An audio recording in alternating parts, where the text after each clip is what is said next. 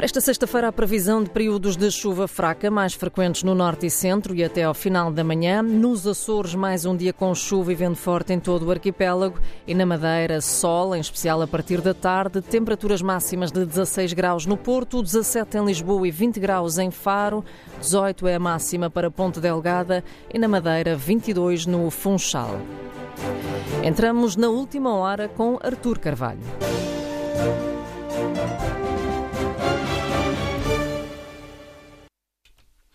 O Presidente da República considera uma desilusão a forma como a hierarquia da Igreja Católica reagiu às conclusões da Comissão Independente sobre abusos sexuais de menores por membros do clero.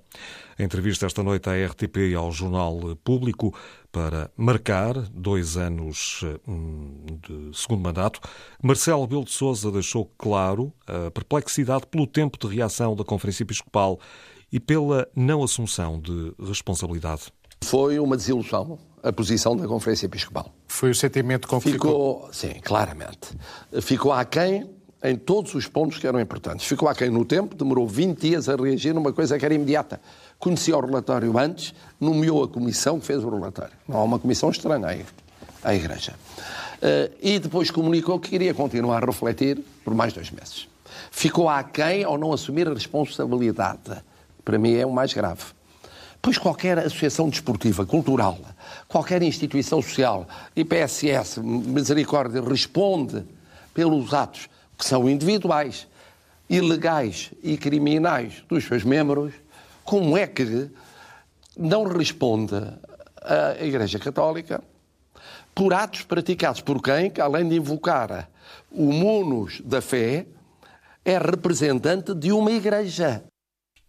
Na entrevista desta noite à RTP e ao público, o chefe de Estado deixou também reparos ao governo. Defendeu que o primeiro ano da atual legislatura acabou por ser perdido por causa da guerra, é certo, também da inflação, mas igualmente pelos casos que aconteceram no interior do Executivo, considerando o Presidente que, depois de seis anos de governação, esta é uma maioria requentada. Judite Menezes e Sousa. Atento à acumulação de radiações negativas no governo, mas também a uma oposição que soma aritmeticamente, mas não politicamente, ao sétimo ano, Marcelo Rebelo de Sousa avisa que mantém intactos os poderes. Tudo fazer para se cumprir a legislatura.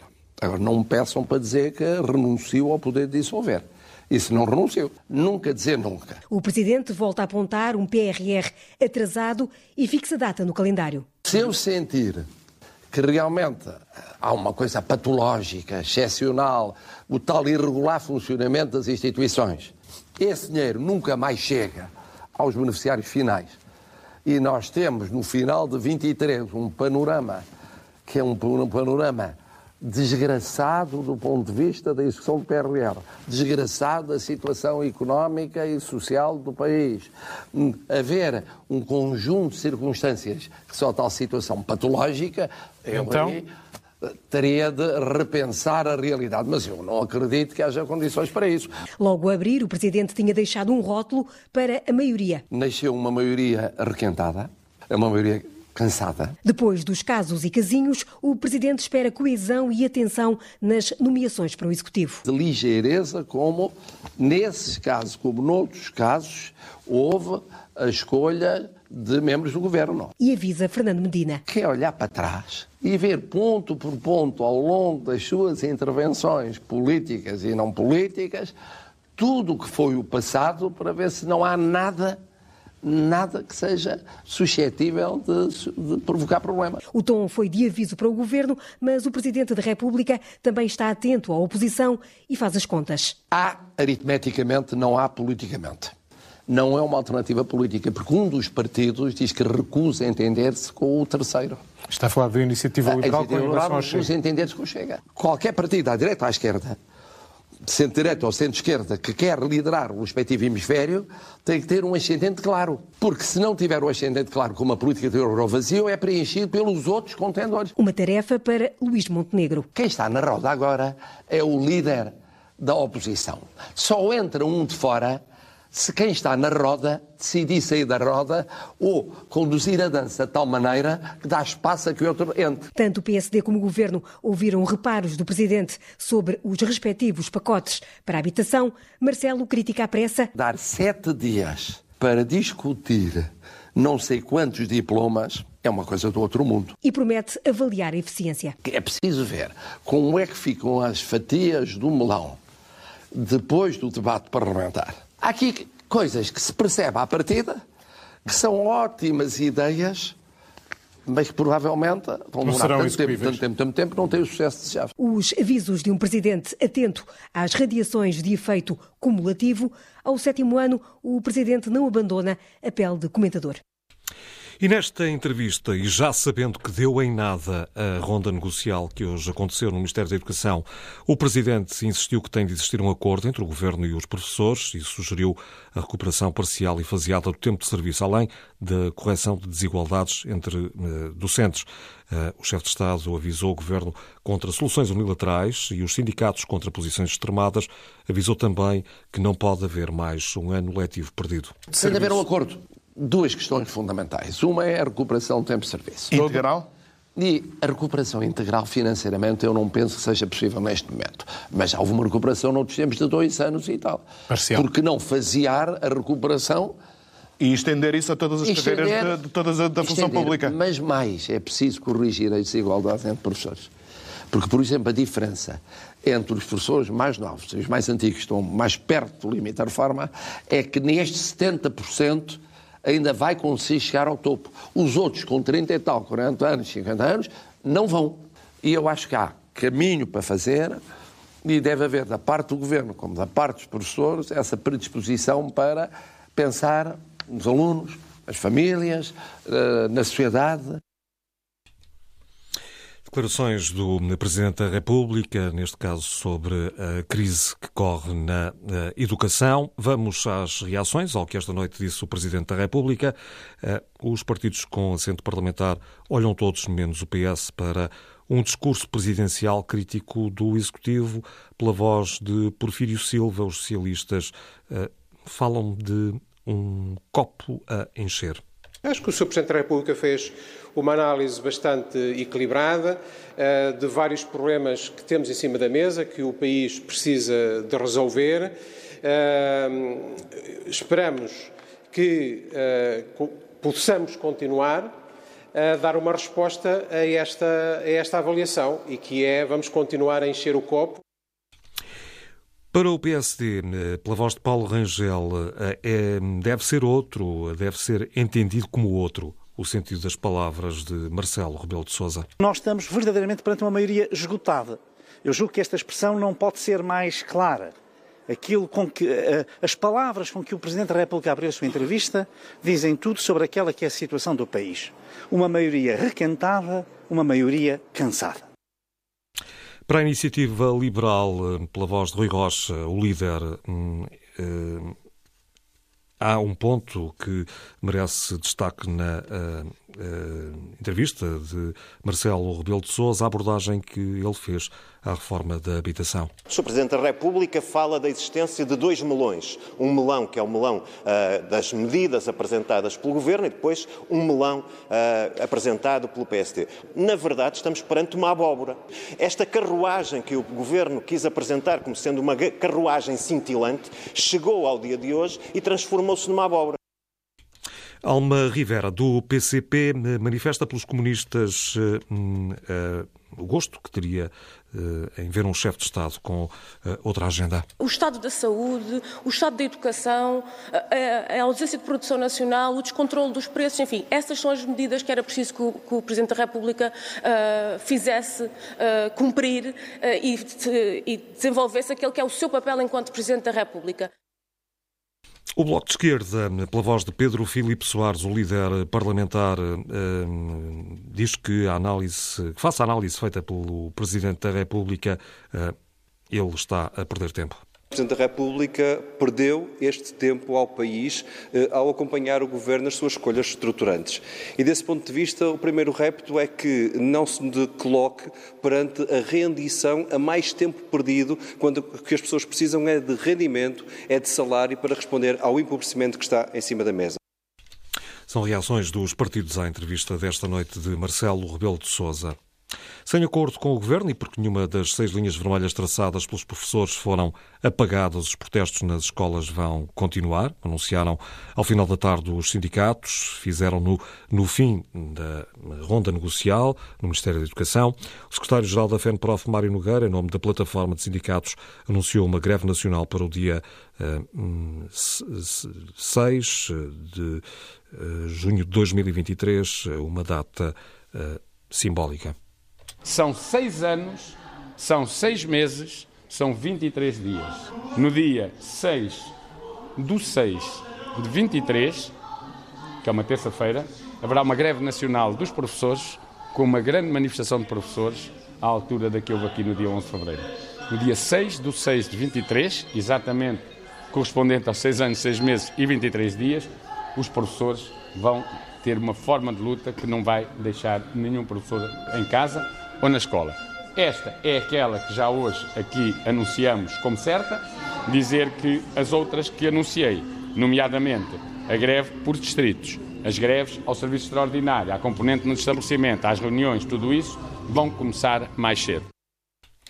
No final eh, do encontro esta tarde no Ministério da Educação, André Pestana, dirigente do STOP, o Sindicato de Todos os Profissionais da Educação, prometeu novas formas de luta. Até dia 18, as várias comissões de greve vão reunir-se.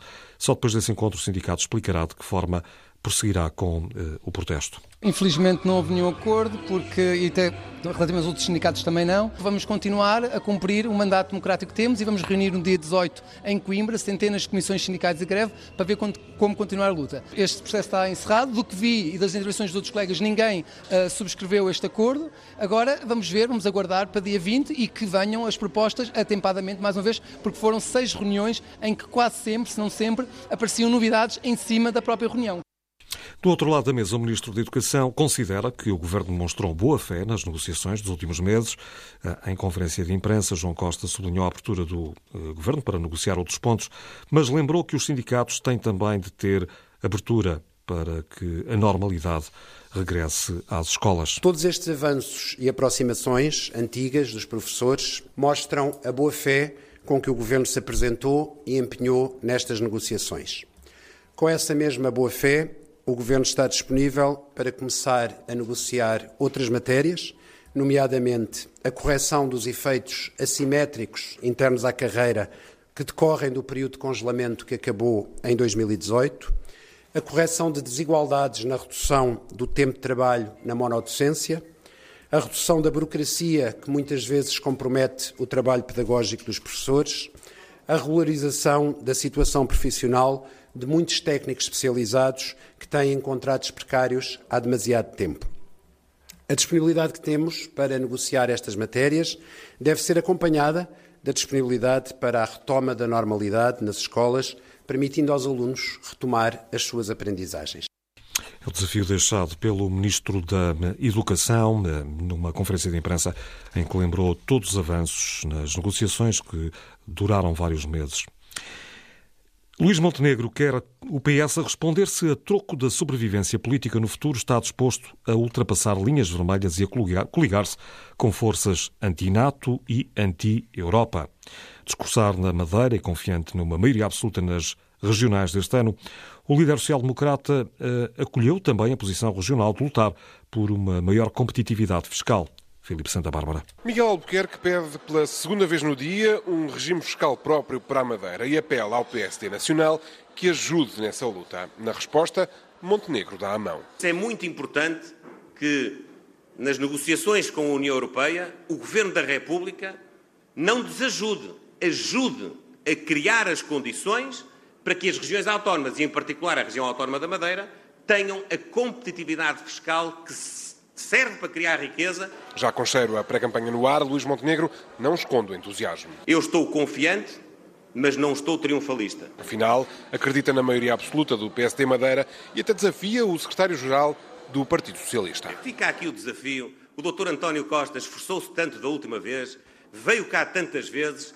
Vamos ver se ele agora redobra o esforço, porque na altura, mesmo com esse esforço todo, não conseguiu. Acho e quero convidá-lo, venha ao dobro das vezes à Madeira para ver qual vai ser a resposta que os madeirenses lhe vão dar. Tocando na política atlântica, tão essencial para a Madeira, Montenegro aproveita para falar da NATO e deixar uma farpa. Nós não somos o partido que aceita passar as linhas vermelhas e andar de braço dado com aqueles que são anti-Europa, anti-euro e anti-NATO. Esses não fazem parte daquilo que são os princípios do PSD. E volta-se para o PS, pedindo uma resposta. E é caso também para daqui perguntar ao Partido Socialista se continua, como parece continuar, disposto a ultrapassar essas linhas vermelhas e, a troco da sua sobrevivência política, nem que seja futura, tornar a estar coligado como esteve com forças que são anti-Europa, anti-NATO e uma delas até pró-Rússia. Isso é que importa aos portugueses para nós definirmos o que é que é o projeto de cada um. Clarificação para o futuro por parte dos socialistas, pede o líder do PSD, utilizando uma velha questão que lhe tem sido colocada repetidas vezes para também clarificação futura sobre cenários pós-eleitorais com Chega e à qual tem faltado uma resposta clara. Reportagem de Filipe Santa Bárbara a acompanhar esta passagem de Luís Montenegro pela Madeira em ano de eleições regionais.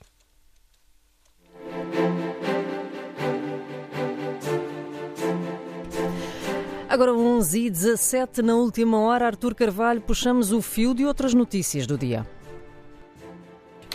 O presidente da Conferência Episcopal reconhece que não foi feliz na reação à lista com os nomes de mais de uma centena de padres que ainda estão no ativo e que são suspeitos de abusos sexuais sobre menores. Entrevistado pelo Expresso, José Ornelas reconhece que uh, não lhe correu bem a conferência de imprensa que deu na última sexta-feira.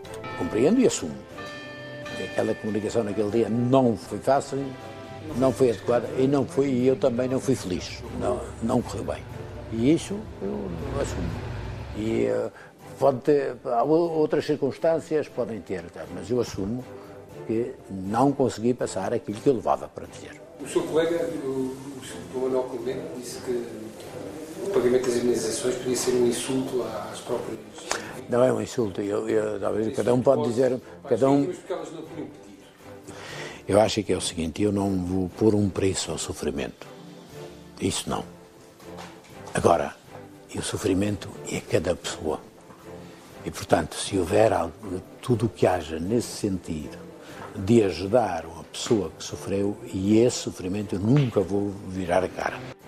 A Diocese de Lisboa esteve hoje, eventualmente ainda estará a debater a lista com os nomes de padres que, sob a sua alçada, são acusados da prática de abusos. O Bispo Auxiliar de Lisboa estava convencido, antes do arranque dos trabalhos, que se houver recomendação da Diocese da capital para afastar padres, eles serão suspensos.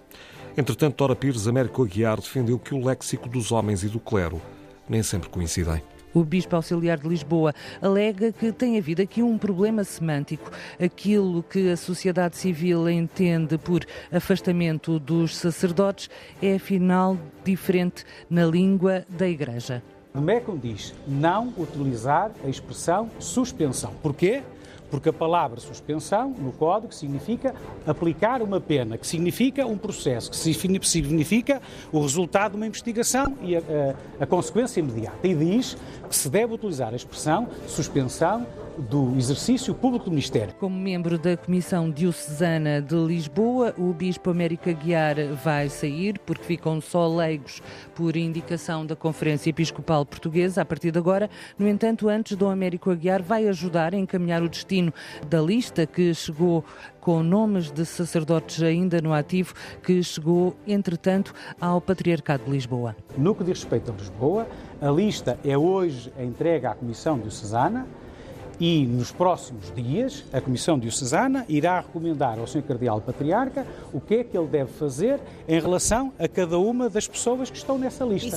E, isso, um significa, e isso significa, e isso, e isso significa que se a Comissão disser que as pessoas A, B e C devem ser afastadas do exercício público do Ministério, elas serão. No café, isto quer dizer o quê? Quer dizer que foram suspensas. Já quanto às posições eh, dissonantes eh, que se têm eh, manifestado nas diferentes dioceses, com umas a afastar sacerdotes suspeitos, outras a recusarem fazê-lo, América Guiar garante que hão de todas afinar o tom e fazer todas o que é preciso. Não tenho outra expectativa e outra certeza que não seja que cada diocese e cada bispo fará o que tem que fazer para corresponder também a esta expectativa. Aceito que os timings sejam diferentes, mas haverá um momento em que as 21 dioceses eh, se terão eh, pronunciado e, e publicitado aquilo que foi ou que são os seus procedimentos em relação à lista. O abuso sexual sobre crianças esteve hoje em debate no Parlamento. Os deputados aprovaram o aumento da idade para a prescrição destes crimes, mas as intervenções centraram-se sobretudo na postura da Igreja Católica. Francisco Nascimento. Os deputados aprovaram três propostas para o aumento da idade para a prescrição de crimes de abuso sexual de menores. O Bloco de Esquerda e o PAN querem que os crimes não prescrevam antes de a vítima completar 30 anos, enquanto a Iniciativa Liberal quer aumentar o prazo para os 40 anos. Os projetos de lei vão agora ser discutidos na fase de especialidade. No debate que foi pedido pelo Chega, as críticas centraram-se na Igreja Católica, com o PSD, Fernando Negrão, a pedir responsabilidades. Deve, por isso, a hierarquia da Igreja, por tudo o que fica dito, assumir as suas responsabilidades, com equilíbrio e urgência, sob pena de não fazendo, desiludir os seus crentes e afastar os que nela se abrigam. Pela iniciativa liberal, Patrícia Gil Vaz diz que não basta ter fé. As pessoas têm de ser responsabilizadas pelos seus atos. E para isso, não basta ter fé há que ter consequências. E Pedro Felipe Soares, do Bloco, defende que as vítimas devem ser indemnizadas. Dom Manuel Clemente disse que as indemnizações seriam insultuosas para as vítimas. Mas então, e a Igreja Católica na Irlanda, em França, nos Estados Unidos? A Igreja Católica Portuguesa é diferente? vive à margem dessa obrigação. O Chega diz que os partidos querem centrar o debate apenas na Igreja Católica e atira as responsabilidades para os políticos. Querem se aproximar da Venezuela ou querem se aproximar dos melhores exemplos que temos na Europa? Portanto, é isso que está em causa aqui.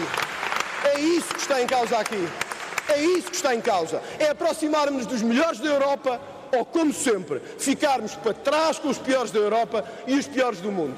Agora a palavra é do Parlamento. E a resposta do PS, Cláudia Santos, acusa Ventura de populismo. As crianças vítimas de crimes sexuais são instrumentalizadas por adultos que se aproveitam da sua vulnerabilidade e aquilo que hoje temos o dever de evitar é que voltem a ser instrumentalizadas para a obtenção de ganhos políticos. Temos o dever de contribuir para um debate centrado no reconhecimento destas vítimas, no horror por que passaram e na valentia com que sobreviveram. O Chega tinha três projetos a votos, mas foram todos chumbados. O debate vai continuar na fase de especialidade. Como faz parte da liturgia parlamentar. É uma possibilidade que o Governo não descarta. A Secretária de Estado da Inclusão, Ana Sofia Antunes, admite uma mudança na lei para que os funcionários dos lares privados, como aquele que ontem foi encerrado na Lourinhã, sejam obrigados a denunciar a existência de maus tratos. É algo que temos que efetivamente refletir a situação dos idosos, nós estamos efetivamente perante um fenómeno de inversão da nossa pirâmide etária, temos cada vez mais idosos, temos que adotar medidas diversificadas no sentido do apoio a esses idosos, não necessariamente só no sentido da institucionalização, mas em concreto, quando sabemos que estamos a confiar o cuidado dos nossos idosos um, em instituições uh, como ERTIS, deve haver aqui, estando nós perante um público vulnerável, um público em situação de especial vulnerabilidade atendendo à sua idade, às suas condições de saúde, às suas condições físicas e mentais, é uma situação que deve ser ponderada e que uh, o Governo se compromete efetivamente a desenvolver diligências nesse sentido. O padre Lino Maia, presidente da Confederação Nacional das Instituições de Solidariedade, assume que em relação à fiscalização dos lares há um problema que tem de ser encarado. Ponho consideração a dignidade das pessoas. Os idosos têm que ser, de facto, respeitados. De facto, muitas vezes, no mesmo lar estão pessoas, eh, normalmente dependentes, mas eh, com eh, vários problemas, problemas diferenciados. Temos de ir para uma especialização de lares, porque, de facto, isso é, é importante. Temos, de facto, também de acompanhar mais os lares. Os lares das IPS são muito fiscalizados, mas, entretanto, é importante que, de facto, haja um acompanhamento, haja uma fiscalização. Qualquer denúncia deve ser, de facto, escopulizada. E também nesse sentido, o padre Lino Maia defende que, para prevenir situações de maus tratos e incúria, devia ser criado em cada lar um provedor dos utentes. O Tribunal Central Criminal de Lisboa decidiu aplicar uma pena única de cinco anos e um mês de prisão a Armando Vara pelo cúmulo jurídico das penas que foram aplicadas nos processos Face Oculta e Operação Marquês. Ora, pelas contas do advogado que o defende, Tiago Rodrigues Basto, atendendo ao tempo de cadeia que já cumpriu e a um perdão concedido por causa da pandemia, o cliente terá de voltar ao cárcere durante um mês. Pode ser que eu esteja a ver alguma coisa mal, mas eu não vejo como é que será possível revogar uh, um perdão que transitou em julgado e em que a lei sujeitava a uma única condição uh, que, não se, que não se verificou. Portanto, acho que, enfim, já vi que está aí muitas notícias a dizer que o Dr. Mandevara terá cumprido dois anos, creio que isso não é verdade e até e a, à data de hoje e neste momento não é rigorosamente verdade. É Portanto, absolutamente falso. É só um mês. É um mês. Para já a verdade é um mês. Agora é um bocadinho, creio que todos concordaremos que é um bocadinho ridículo estar a sujeitar o Dr. Armando Vara a entrar no sistema por, causa de um mês. A análise sobre o perdão de dois anos de cadeia por causa da pandemia foi, entretanto, remetido para o Tribunal de Execução de Penas, o que adia para já o esclarecimento do tempo exato que Armando Vara poderá ter de voltar à prisão. Morreu Chaim Topol, o ator israelita que protagonizou o leiteiro Tev, de Um Violino no Telhado. O filme de 1971 rendeu-lhe um Globo de Ouro e uma nomeação para os Oscars. Depois, e até hoje, quase mais nada soubemos dele. Oh, dear Lord, you made many, many poor people.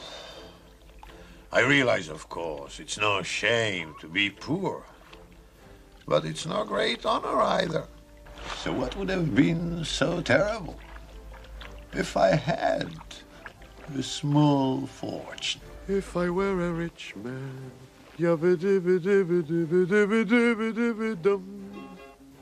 all day long I biddy biddy bum. If I were a wealthy man, I wouldn't have to work hard. Yabba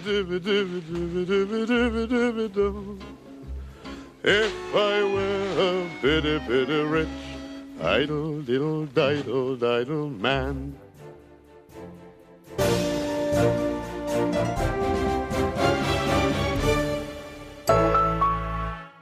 O Instituto Superior de Educação e Ciências, ISEC Lisboa, é oficialmente a maior instituição politécnica privada de ensino superior em Portugal. 30 anos a construir futuros, com licenciaturas, mestrados, pós-graduações e cursos técnicos superiores profissionais nas áreas da gestão, design, multimédia, educação, turismo, marketing, engenharias e aeronáutica. Candidaturas abertas em execlisboa.pt.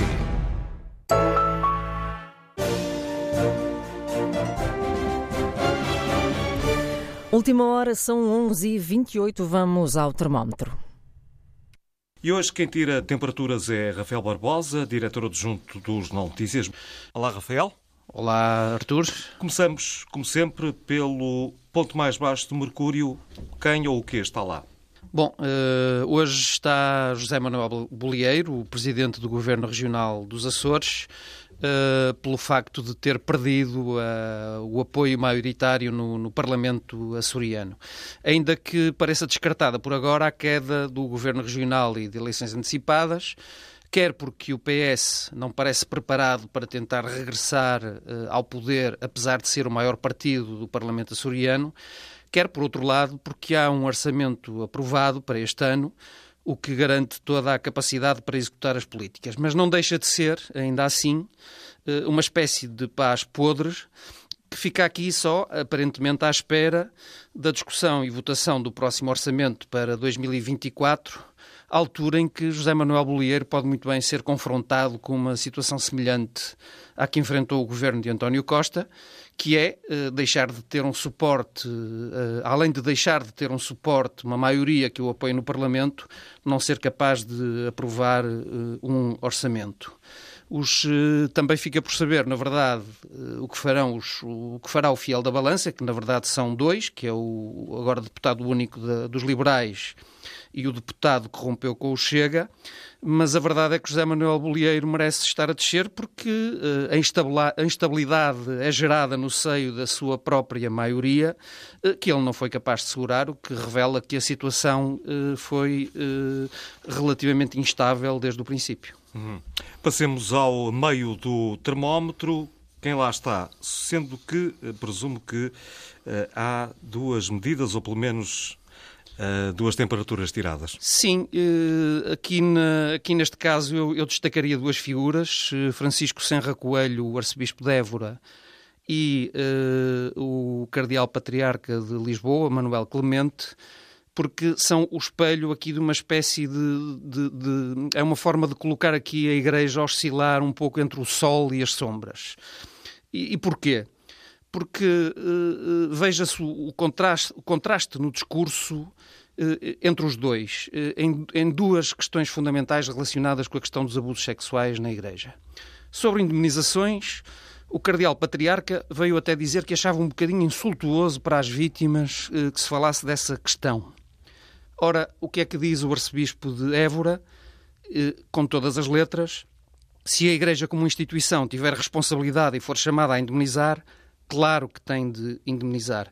E até acrescentou um outro tipo de indemnização, digamos, mais informal, que é acrescentar que é dever da Igreja eh, não só indemnizar formalmente, como ajudar as vítimas em tudo o que for preciso. Ele deu até o exemplo: se for preciso levar, ou se alguém quiser ir a um médico no estrangeiro, a Igreja tem a obrigação de ajudar.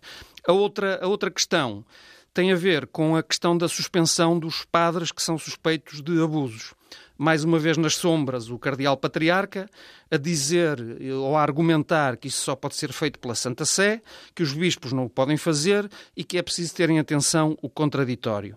O que é que nos diz o arcebispo de Évora, eh, que pediu pormenores à Comissão sobre os casos suspeitos na, na sua diocese e, perante aquilo com que foi confrontado, suspendeu-os, muito simplesmente, muito claramente e, e, e diria eu. E carta não mandou para Roma. Exatamente, e esperemos que seja este, este, esta, esta posição mais eh, clara que acabe por vencer na Igreja. Finalmente, quem está quente? Quem está quente é o nosso Presidente da República, Marcelo Rebelo de Sousa, porque faz hoje eh, sete anos de mandato, é verdade com alguns altos e baixos, mas eh, sempre como o político mais popular e melhor avaliado pelos portugueses.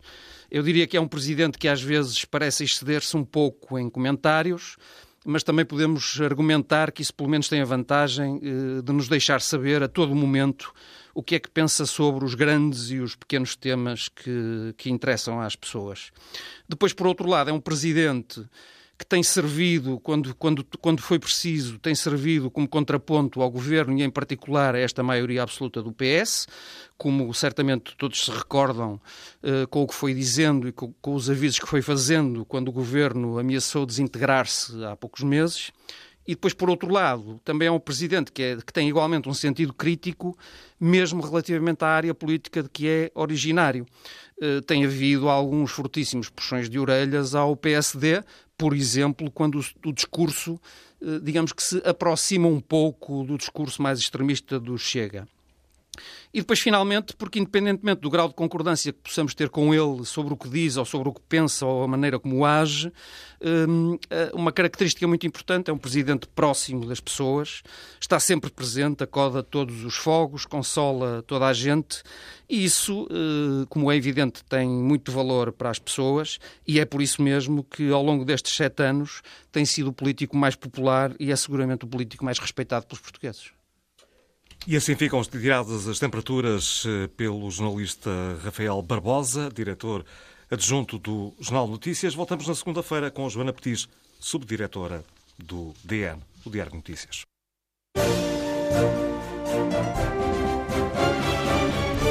E na Paixão do Povo escutamos hoje a história de mais uma tentativa da Seleção Nacional de ir a um Mundial de Futebol. Que se ficou, está visto pela tentativa. Ainda não foi dessa que Portugal se apuraria para a prova. É desse momento que esta noite nos dão conta o João Nuno Coelho e o João Ricardo Pateiro.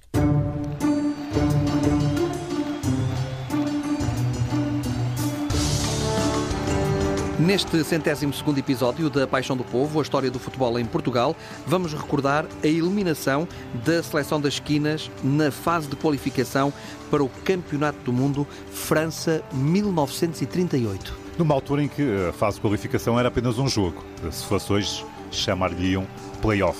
Era, neste caso, contra a Suíça e o jogo foi disputado em Milão. Portugal perdeu por 2-1, mas nem se pode dizer que não se tenha preparado para o encontro. Era muito raro Portugal jogar uh, mais do que dois jogos por ano nesta altura, até houve anos em que não jogou qualquer jogo. Desta vez foram quatro jogos de preparação, era pouco habitual, como eu disse na altura, e começou, no fundo, por uh, ser uma forma de tentar evitar mais uma derrota como aquela de 34 por 9-0 contra a Espanha, no apuramento para o Mundial de 34. Desta vez, Portugal começou com um amigável frente à Espanha, vencendo por 1-0, em janeiro de 38. Depois Ainda teve uh, um outro amigável em Frankfurt contra a Alemanha, um empate a uma bola, antes, na semana anterior, em Milão, defrontar então a Suíça. Os suíços eram uma equipa com bastante qualidade e bastante estatuto a nível europeu, principalmente por serem uh, fisicamente muito poderosos e muito duros, e ainda por cima contaram com a ajuda da sorte. Portugal falhou um penalti por João Cruz, o extremo esquerdo do Sporting, e uh, atirou três bolas aos postes durante toda a partida da equipa portuguesa.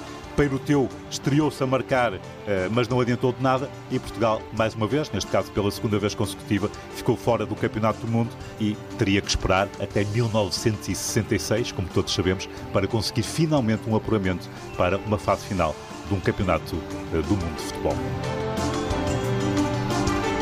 E nesse campeonato, que tardou, Portugal estreou-se em grande, ficando em terceiro lugar. Também havemos lá chegar na Paixão do Povo com o João Nuno Coelho, João Ricardo Pateiro e Joaquim Dias.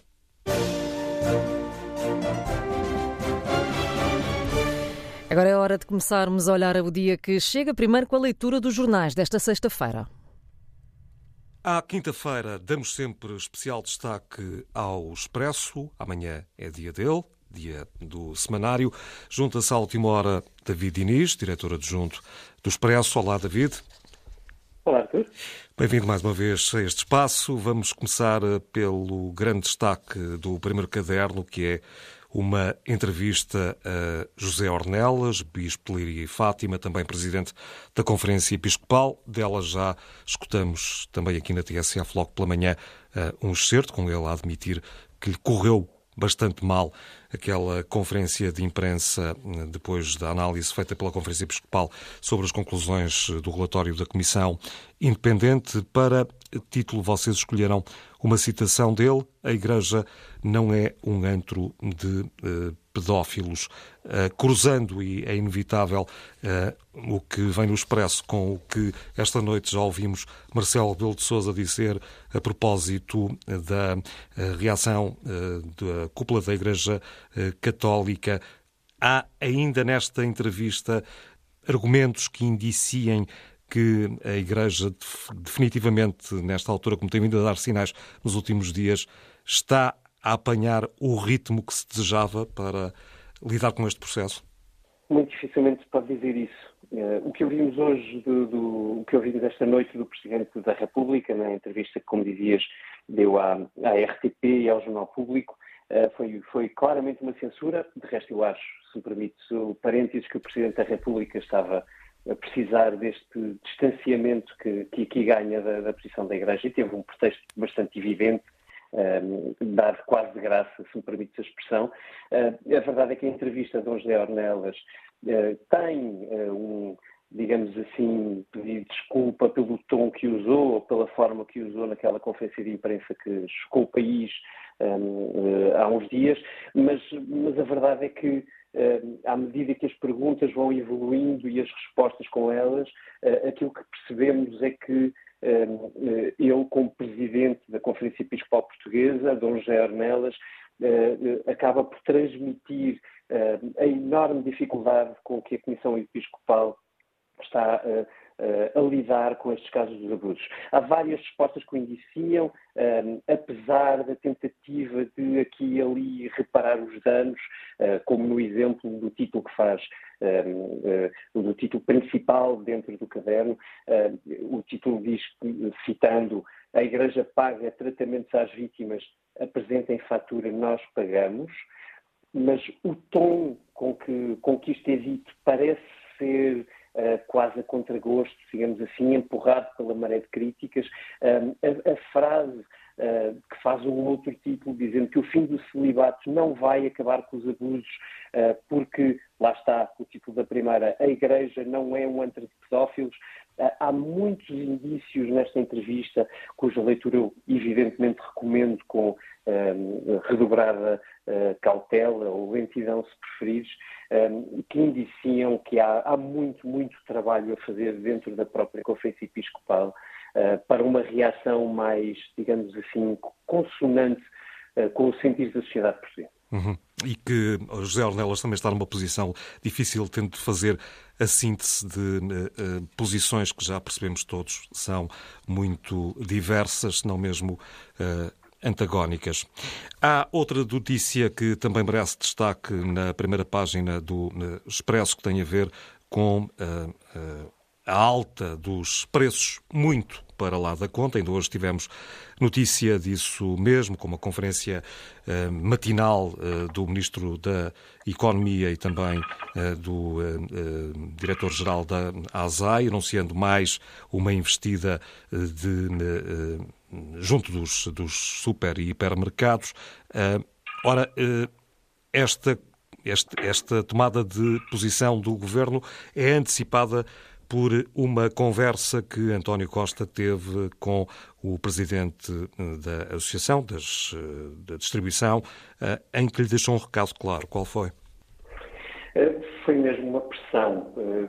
É, muito interessante porque a história que nós contamos no Expresso de, desta sexta-feira é que António Costa chamou esta quarta-feira o presidente da APEP, portanto, lá está, da distribuição, líder, digamos assim, da associação que, que, junta os supermercados e hipermercados, para lhe pedir uh, concretamente justificações sobre, um a um, o aumento do, do preço uh, do, dos alimentos que fazem parte de um cabaz básico uh, que é comprado sempre pelos portugueses para lá estar sobreviver.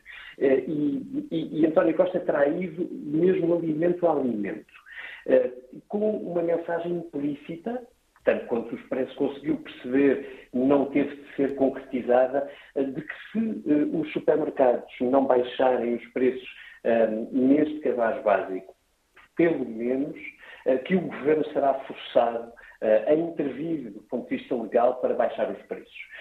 o Expresso conta qual é o instrumento que o governo prefere, ou pelo menos nesta fase do processo parece preferir, para, se tiver que chegar a esse ponto, intervir, intervir no mercado, mas é uma opção digamos assim, dolorosa, que já não existe na legislação desde 1984, e lembras-te tu, estávamos a falar aí de um período hiperinflacionista, uhum. mas muito diferente, onde Portugal não estava na zona euro, onde a economia era muito mais fechada, muito mais estatizada, digamos assim, uh, mas o que, o que passa desta uh, conversa que António Costa teve, uma conversa dura, uh, é que o governo está a pôr uma alta pressão política para tentar evitar usar uma espécie de bomba atómica do ponto de vista económico.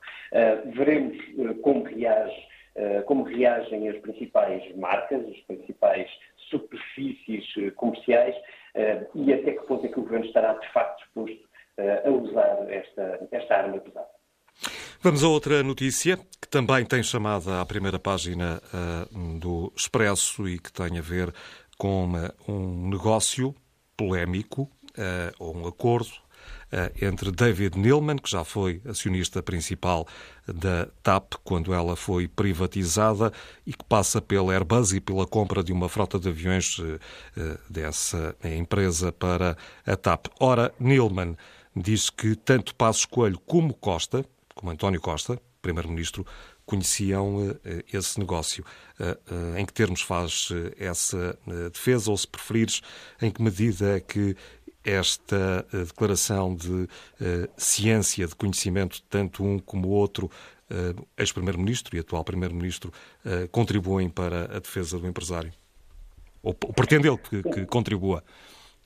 Correto. Um pouco de contexto, talvez antes, só para, para explicar a quem nos ouve que uh, estamos a falar de um negócio, o original da compra uh, por David Newman da TAP, no momento da privatização nos últimos dias do governo de Passos Coelho, uh, e, e, que agora o PS recupera com dados novos, apurados pelo governo aqui há, há alguns meses e enviados para o Ministério Público, que alegadamente David Newman terá feito eh, uma operação financeira eh, que, na verdade, acabaria, através da compra de alguns aviões para a TAP, acabaria por financiar ele próprio, portanto, o acionista que comprava a TAP, eh, do dinheiro que estava a investir na compra da TAP.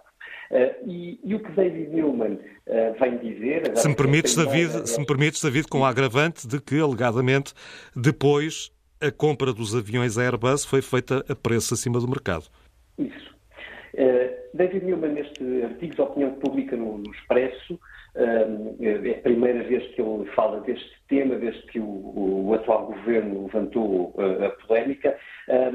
David Newman diz, rebate o argumento do, do preço, como tu, como tu e bem dizes, dizendo que o governo de Pedro Passos Coelho pediu sete, salvo erro, diz sete avaliações externas sobre aquele negócio e que nenhuma uh, apontava para essa sobre-avaliação, mas mais importante do que isso, politicamente, pelo menos politicamente, uh, David Newman uh, vem dizer que o governo de António Costa, no momento em que renacionalizou a TAP, conhecia os termos deste negócio e que, na altura, nunca levantou qualquer problema. Uh, Newman acaba por escrever que o dinheiro não ficou para si, que ele o investiu na, na salvação, digamos assim, da TAP, uh, fala evidentemente em defesa própria, e que salvou a empresa da falência com esse investimento, pagando salários e resolvendo um problema de tesouraria teria levado uh, a TAP uh, à estaca zero. Eu trevo-me a adivinhar que será uma peça interessante nesta outra frente de batalha da TAP, aquela que começa na Comissão Parlamentar de Inquérito e no Parlamento, em audições sucessivas, um, e que vem em paralelo com outra história que contamos no Caderno de Economia do Expresso, uh, que é sobre a recomposição da administração. Afinal, uh, ao contrário do que disse o Ministro das Finanças, Fernando Medina, uh, tudo indica que ainda pode haver uma outra ou algumas outras mudanças na nova administração da Companhia Aérea. Uhum. Finalmente, vamos à capa da uh, revista e ela mostra-nos a estátua da Liberdade, uh, que uh, desta vez, nesta composição, em vez de segurar a tocha de braço erguido, tem na mão uma seringa. Ao que vem isto. E já agora, na outra, uma balança. Uh, o título é O Fim dos Gordos e, e vem recuperar aquela história, uh, esta é uma, é uma longa crónica sobre o tema, uh, de um medicamento que uh, conhecificamos a saber aqui há algum tempo em Portugal, estava a ser ou está a ser usado subejamente para, por algumas pessoas, para diminuir o seu peso, digamos assim, mas cujo, cuja finalidade principal era, na verdade, combater a diabetes.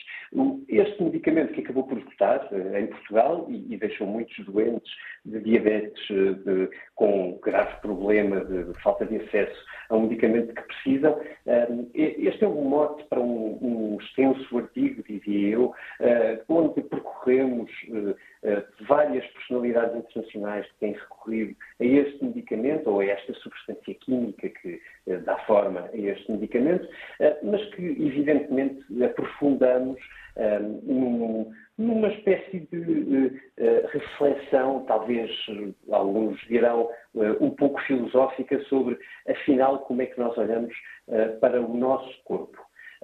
E, e talvez esta pequena frase uh, ajude a explicar um pouco melhor, se me permites, Artur. Uh, a construção do bem-estar repousa sobre os fundamentos frágeis da aceitação do corpo.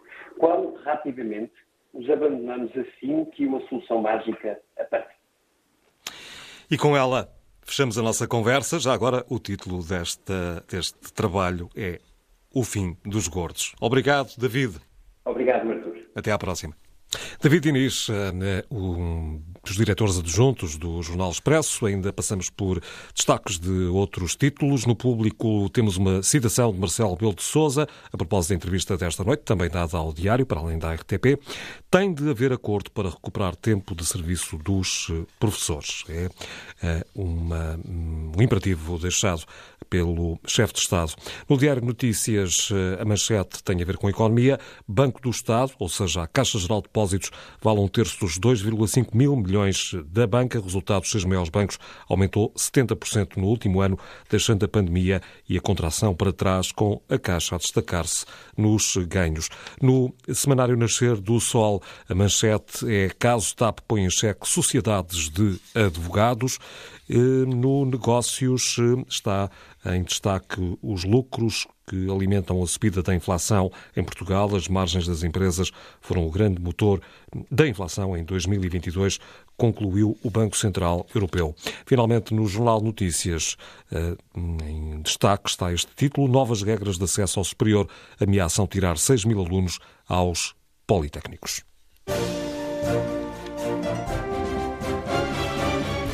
Última hora, vamos à agenda de amanhã. Não há volta a dar, será mais um dia de greves e protestos. A ronda do Pedro Cruz, pelo que aí vem, que termina com chocolate, arranca com a dúvida se deixará travo doce ou amargo, o que esta noite disse o Presidente da República.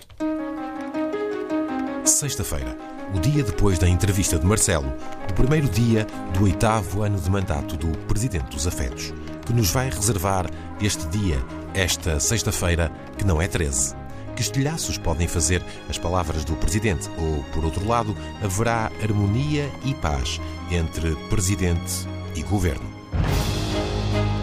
Enquanto o dia não passa, conto com mais greves em vários setores. Primeiro, dos oficiais de justiça, que continuam sem trabalhar, o que leva a milhares de adiamentos de diligências e julgamentos.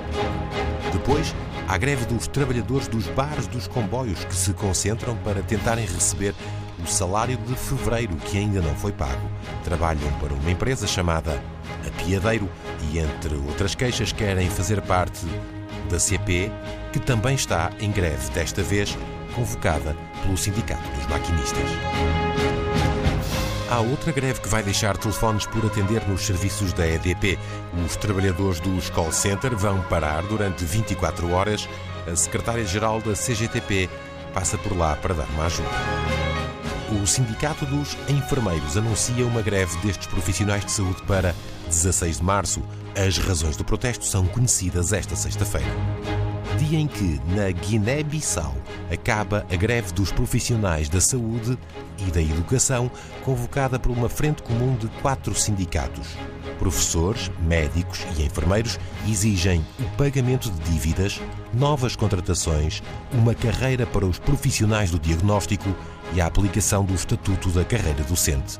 A greve é em Bissau, mas com estas razões podia ser em Lisboa. Em Paris não há anúncio de greves para já, mas há uma reunião importante entre o presidente francês e o primeiro-ministro britânico.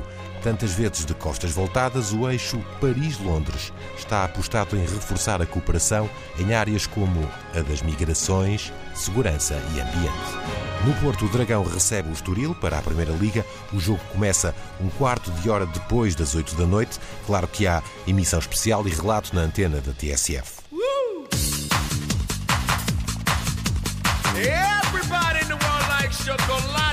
E agora para algo completamente diferente. Em Óbidos, arranca o célebre, famoso e já agora delicioso Festival do Chocolate. Começa às 5 da tarde, vai até ao fim do mês, sempre às sextas, sábados e domingos.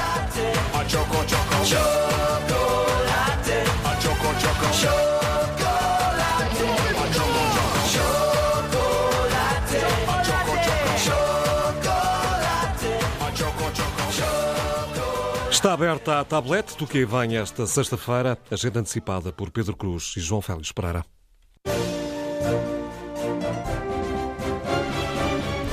São linhas que nos levam até às notícias. Chega ao postal do dia de Luís Osório. António Almeida Henriques morreu há quase dois anos. Era presidente da Câmara de Viseu e gostava de gostar das pessoas. Tinha muitos amigos, muitas ideias que desejava concretizar muito futuro pela frente. Cultivava as conversas, interessava-se por gente concreta, adorava desafios e detestava ficar colado a realidades formatadas. No seu íntimo, irritava-se quando definiam Viseu como uma terra conservadora e bafienta. Por isso, talvez por isso, tenha sido um dos primeiros entusiastas das cidades inteligentes. Gostava de estar na vanguarda. Gostava também de ir ao viriato ver o que lá se passava, as peças de teatro, a música, o que se andava a fazer. Partiu faz agora dois anos e foi dos primeiros a morrer com Covid.